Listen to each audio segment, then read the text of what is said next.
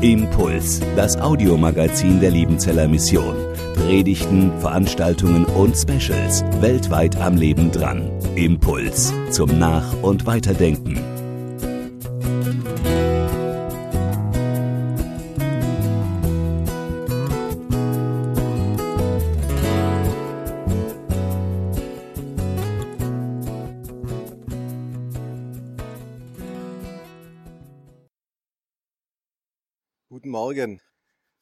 Schön, dass ihr da seid.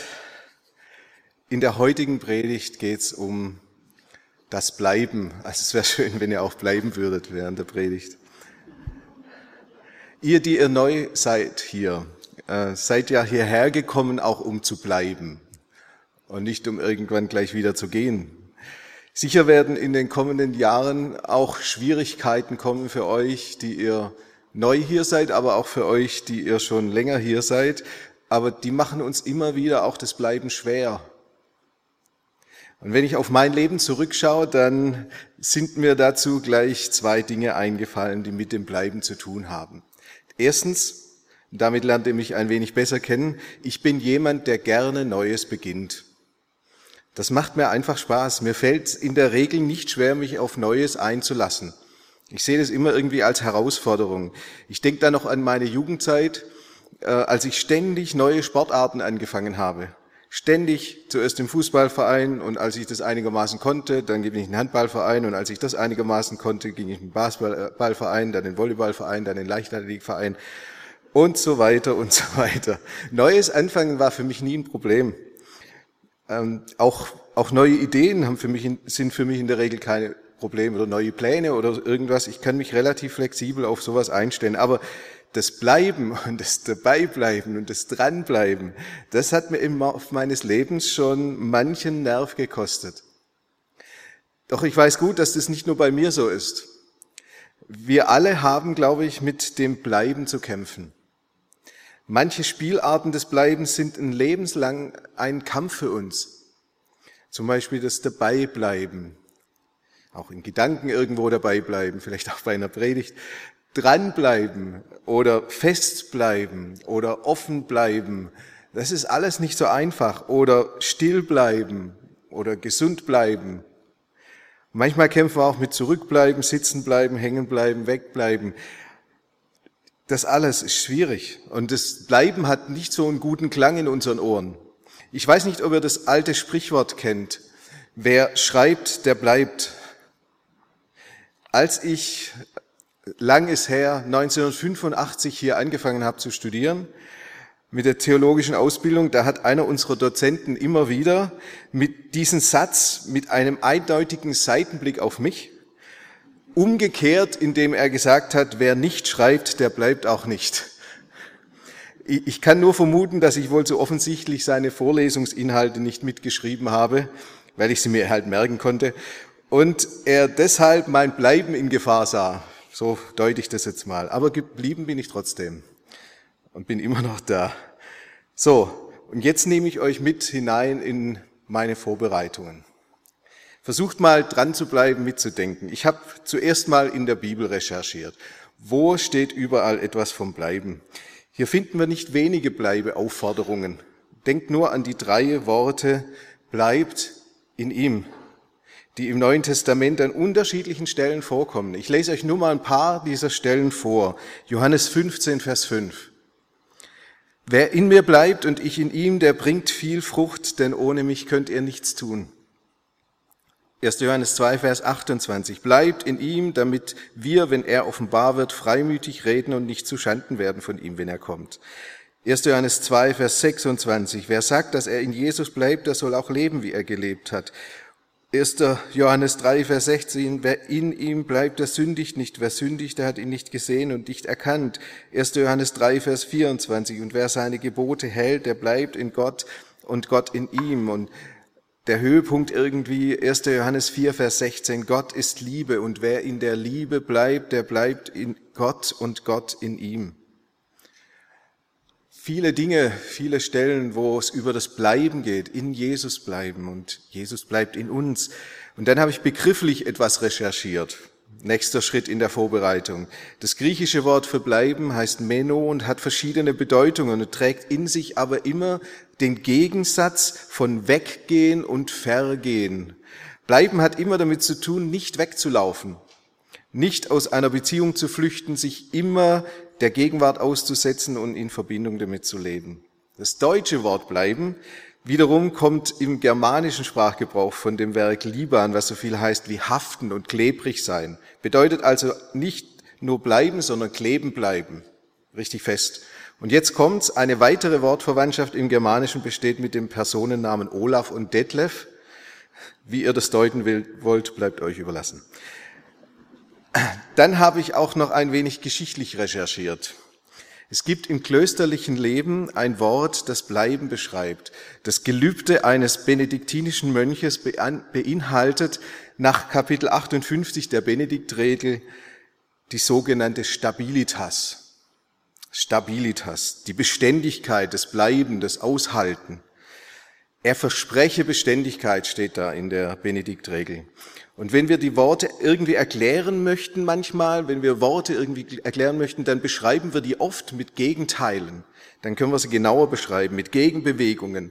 Und das hat Benedikt von Nursia auch getan. Der hat es, der hat es als Gegenbewegung beschrieben. Der hat das Bleiben im Gegensatz gesehen zu der Völkerwanderung, die es damals gab, kennen wir heute auch, der Völkerwanderung, die es damals gab, und hat zur ständigen Bewegung und äh, einer tiefliegenden Unsicherheit in der Gesellschaft damals, das war die Gegenbewegung. Stabilitas ist die Gegenbewegung zu dem, zu der Unsicherheit der Zeit und zu der Bewegung der Zeit der Mobilitas. Als Gegenteile werden auch Begriffe wie Unbeständigkeit und Unruhe und Untreue und Unlust immer wieder genannt. Wer Wer bleibt, ist nicht unbeständig. Wer bleibt, ist, hat, verbreitet keine Unruhe. Wer bleibt, ist nicht untreu. Wer bleibt, gibt seiner Unlust nicht ständig nach. In erster Linie ging es Benedikt von Nursia um, um das Bleiben in der klösterlichen Gemeinschaft, aber dann auch um ein Bleiben in der Einsamkeit mit Gott und das Aushalten von Stille. So, jetzt haben wir einiges abgeklopft in den Vorbereitungen. Jetzt seid ihr so weit wie ich und jetzt gehen wir weiter. Ich möchte euch noch ein paar weitere Hinweise geben, welche Aspekte in diesem Wort bleiben, stehen und was es bedeuten kann, in Gott zu bleiben und er in uns. Das erste ist der Zeitaspekt. Der Zeitaspekt. Bleiben braucht Zeit, oder? Bleiben braucht Zeit. Unser ganzes Leben, alle Phasen, die wir leben müssen, sind immer durch Dauer und auch Ausdauer geprägt. Wer nicht aushält, wer, wem es schwer wird, der wird irgendwann scheitern. Ich habe mich gefragt, wie lange braucht es eigentlich, bis einer sagen kann, ich bin geblieben? Oder kann sein, dass ich mit dem Bleiben nie fertig werde? Unser ganzes Leben ist durchzogen von Dingen und Erlebnissen, die dauern. Dadurch und dadurch unsere Geduld brauchen und unsere Kraft brauchen und zehren. Krankheiten brauchen Zeit. Lebensphasen wie Kindheit und Jugend und Alter können nicht einfach übersprungen werden. Wachstum braucht Zeit, Lebensprojekte brauchen Zeit. Was wir für den zeitlichen Aspekt des Bleibens brauchen, ist Geduld und Liebe und Kraft. Der zeitliche Aspekt. Und jetzt aber der Link zu unserer Beziehung zu Gott, weil darum geht's immer in, in der Bibel. Bleibt in ihm. Das Bleiben bei Jesus und in Jesus hat ebenfalls eine zeitliche Perspektive. Wir bleiben bei ihm jederzeit, jeden Augenblick unseres Lebens. Und er selbst hat uns das auch versprochen. Ich bin bei euch alle Tage bis an der Weltende. Das ist die zeitliche Zusage des Bleibens von, von Jesus bei uns. In ihm bleiben heißt, wir laufen nicht weg aus der Beziehung zu ihm und er von seiner Seite aus zieht sich ebenfalls nicht zurück und es auf ewig. Wir bleiben jeden Tag unseres Lebens und er bleibt jeden Tag unseres Lebens und darüber hinaus. Was für ein Geschenk. Bleiben in Jesus hat diesen zeitlichen Aspekt von ihm aus, von beiden Seiten aus. Gott bleibt bei uns und deshalb können wir auch bei ihm bleiben. Der zweite Aspekt von bleiben ist der treue Aspekt. Bleiben hat nicht nur eine zeitliche, sondern eine anteilnehmende und treu sorgende Dimension. Und Treue hat drei Richtungen. Die erste Richtung ist es, menschentreu zu sein. Wer treu ist, bleibt es auch, wenn es unangenehm wird und wenn alles zu viel wird. Das Wort ist dann richtig eingesetzt, wenn zum Beispiel ein Sohn oder eine Tochter ihre pflegebedürftige Mutter betreut. Treue. Bei ihm bleibt oder bei ihr bleibt. Ich habe dazu ein beeindruckendes Beispiel entdeckt. Ihr seht hier zwei Menschen, die sind nicht zufällig hier auf diesem Bild. Das sind Gertrude und Hans Hornborstel. Die waren in ihrer langen Beziehung nur drei Jahre getrennt. Nämlich als er, also der Hans, in Kriegsgefangenschaft war während des Zweiten Weltkriegs. Am 7. Februar 1945, da sahen sie sich nach drei Jahren endlich wieder und sie waren so richtig glücklich, dass sie sich wieder hatten. Und bereits im Mai desselben Jahres fanden Ärzte heraus, dass Gertrude an Lepra litt. Und zur damaligen Zeit war klar, dass sie nach Carville gehen würde, in die einzige Lepra-Kolonie auf amerikanischem Boden und allein. Er durfte nicht mit. Niemand war je aus dieser Kolonie gesund entlassen worden. Niemand. Und das Schlimmste, Hans war verboten worden, mit ihr zu gehen, ihr beizustehen, bei ihr zu bleiben. Aber er hat alles auf aufs Spiel gesetzt, alles auf eine Karte gesetzt, alle Hebel in Bewegung gesetzt und hat erreicht, dass er ebenfalls dort wohnen durfte, in der Lepra-Kolonie. Er hat sich nicht abhalten lassen. Er war wirklich bei ihr geblieben und schon nach wenigen Jahren, interessanterweise, im September 1949, da war es dann soweit. Gertrude wurde überraschend gesund, ein Wunder für die Ärzte. Aber das Ganze ist nicht nur ein Heilungswunder, sondern auch ein Treuevorbild. Hans war geblieben, war nicht weggelaufen. Das ist der treue Aspekt in einer Beziehung.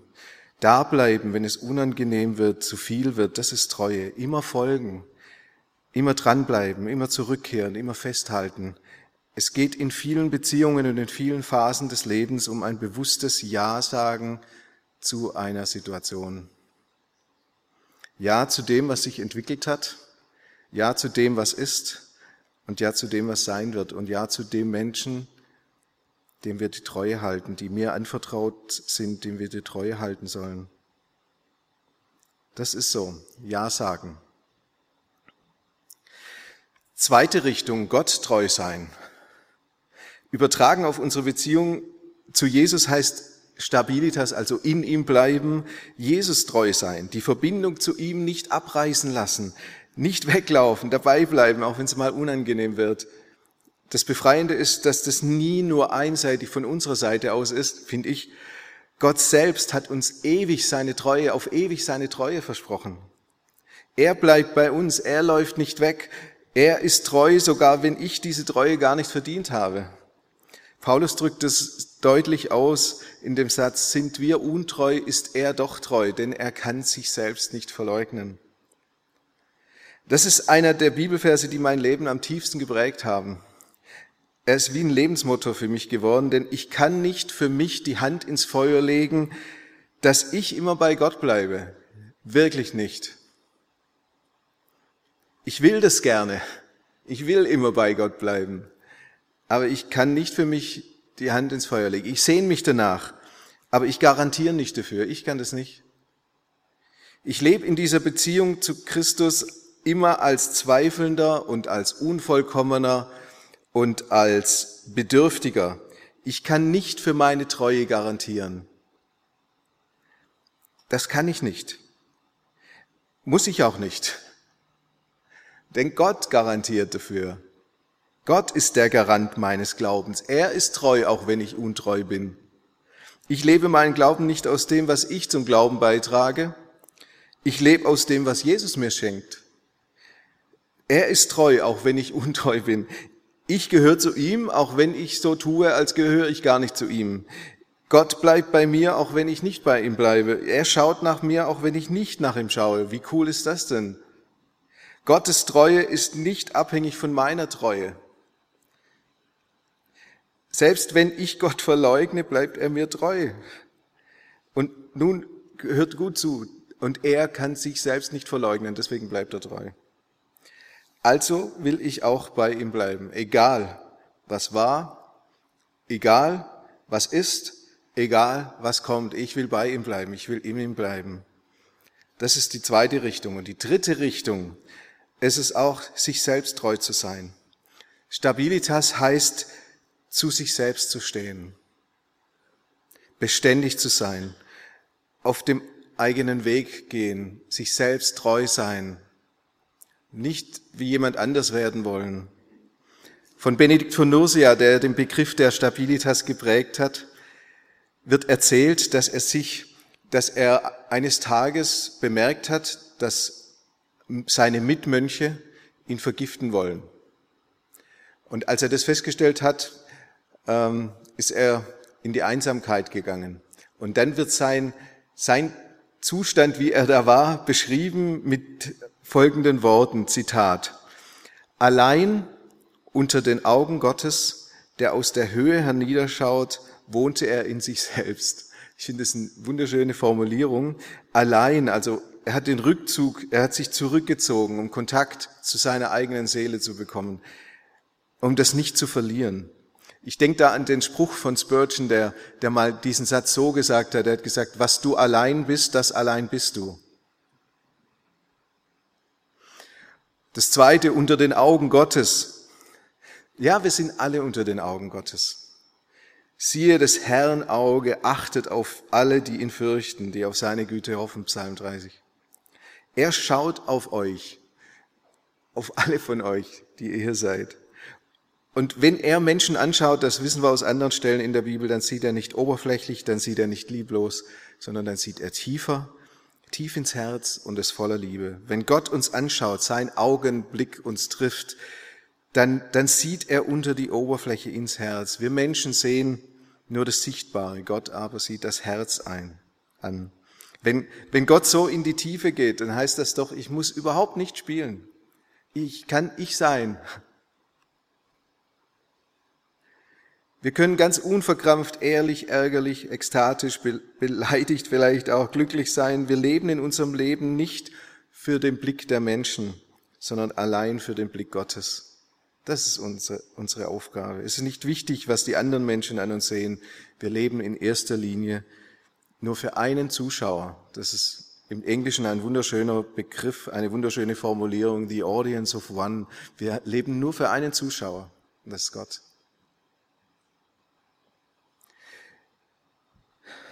Es geht darum, nicht so viel Wert auf die Blicke der anderen Menschen zu legen, sondern entscheidend sich dem Blick Gottes auszusetzen sich selbst, das heißt sich selbst treu sein.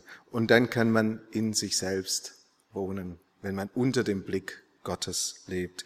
Es geht nicht darum, es geht darum, mit sich selbst im Reinen zu sein, sein Leben und die Vergangenheit wirklich aufzuräumen, die eigene Wahrheit gut auszuhalten, gelassen, stabil zu werden. Das ist Ziel.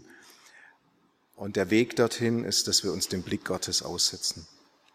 Ich bin der Überzeugung, nur wer gelernt hat, sich selbst, in sich selbst zu wohnen, der kann auch bei anderen wohnen.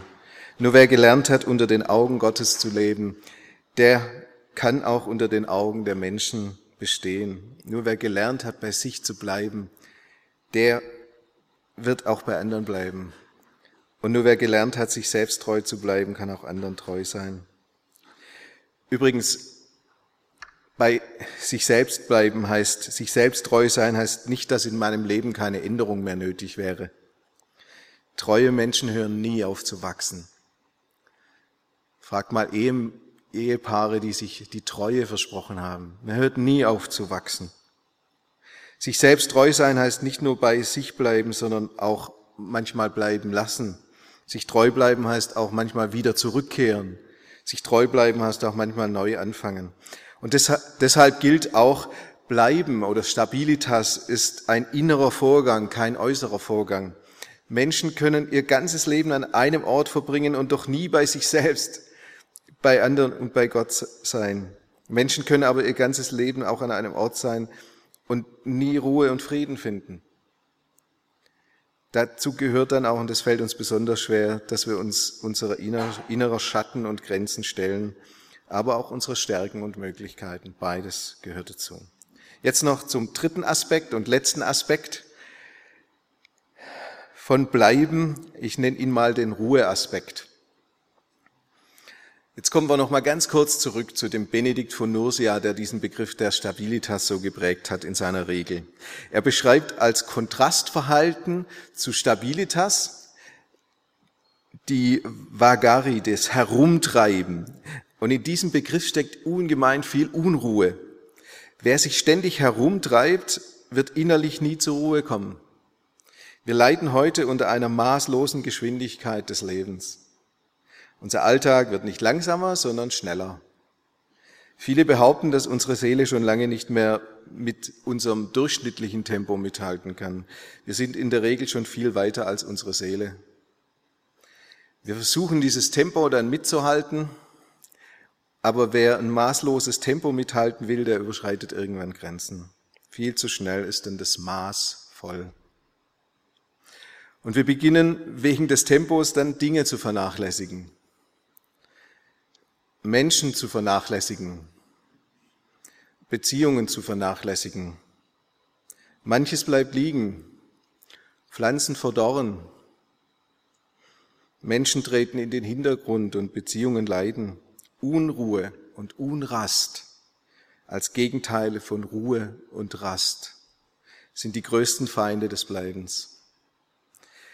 Die Stabilitas dagegen ist ganz anders. Die engt nicht ein, sondern sie befreit von den Zwängen, die uns einreden, dass wir immer alles sein sollten und wo wir überall gewesen sein sollten und was wir noch alles erleben müssten. Stabilitas heißt nicht zu flüchten, nicht überall sein zu müssen, auch schwierige Momente durchzustehen, in unruhigen Zeiten Ruhe zu finden, immer wieder in der Einsamkeit zu bleiben, also Ruhe suchen und dort bleiben das auch mal aushalten, wenn es ruhig ist. Im Bleiben ist Ruhe und Frieden verborgen. Ich muss nicht ständig wechseln. Ich darf bleiben.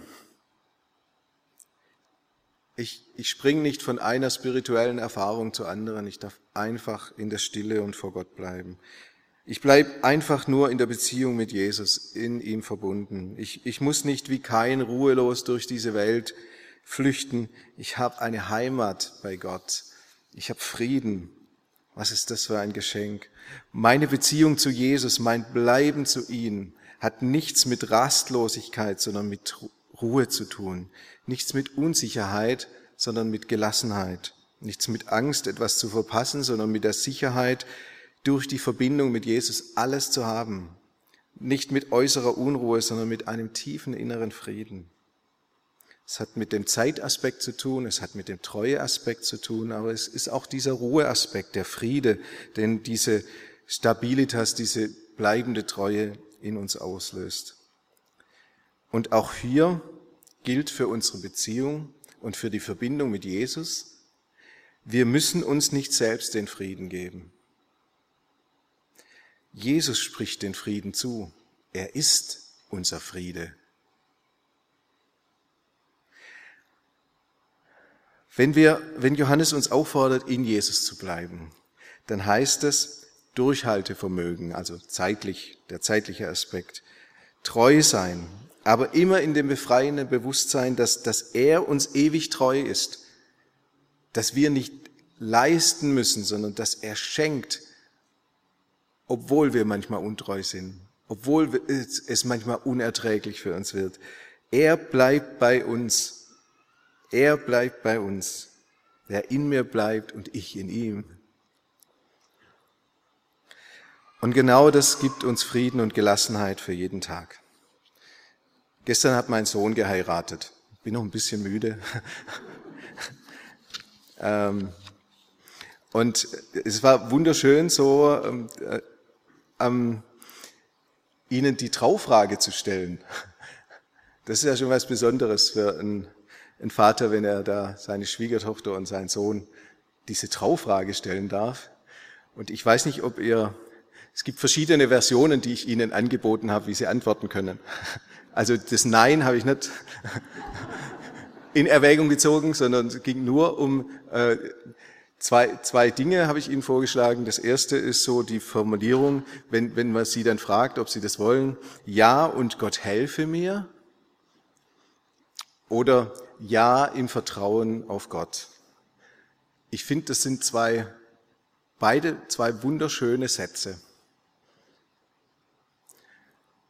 Und genau das heißt Treue. Ja und Gott helfe mir. Ja im Vertrauen auf Gott. Und in diesem Sinn wünsche ich uns allen, dass wir in Jesus bleiben. Ja und Gott helfe mir. Ja im Vertrauen auf Gott. Amen.